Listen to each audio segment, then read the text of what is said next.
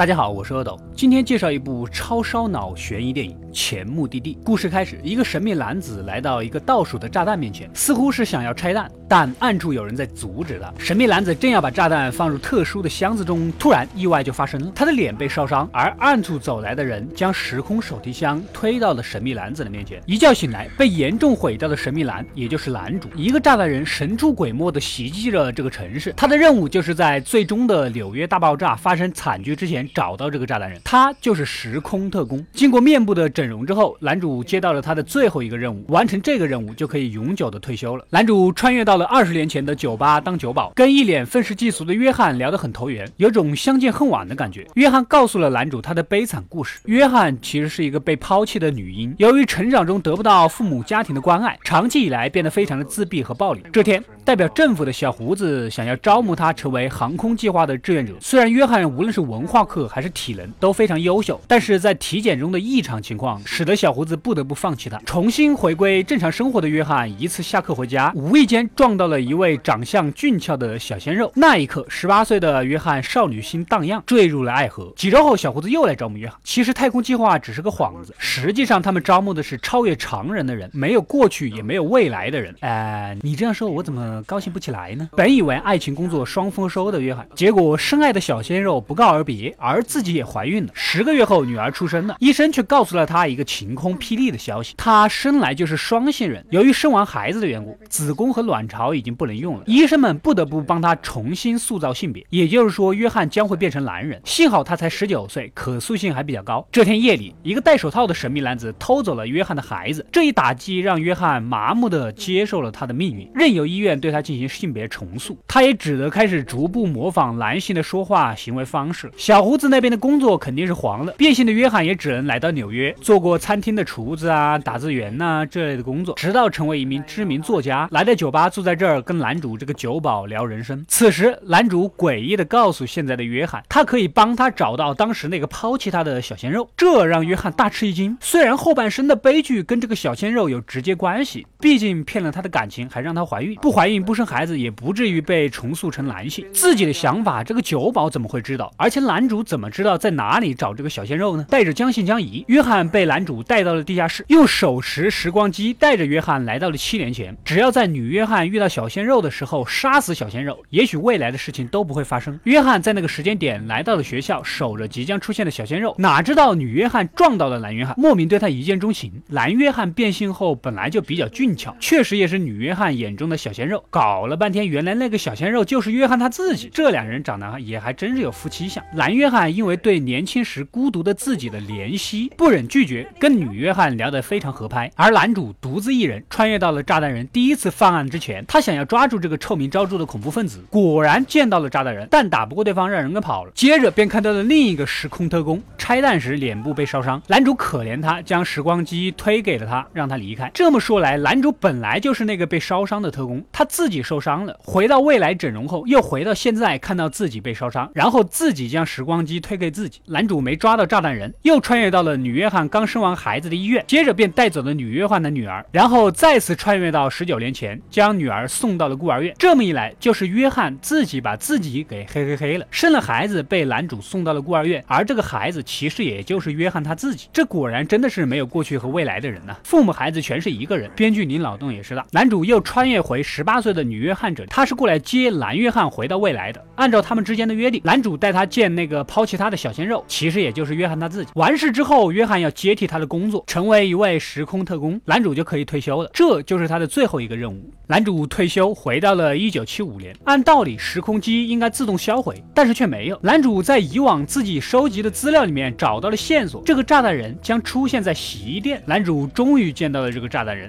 这长得怎么这么像自己啊？炸弹人也说了，他搞爆炸是为了救更多的人，因为他知道未来会有更严重的事故，比如。恐怖分子血洗大楼、化学药物泄漏，他去炸了这些地方，就不会发生后面更加严重的事情。你这么说好像蛮有道理的，我差一点就信了。其实炸弹人就是未来的男主，如果男主杀了炸弹人，男主以后就会成为炸弹人，像命运的安排一样。果然，男主杀了炸弹人，可他的命运还不仅仅如此。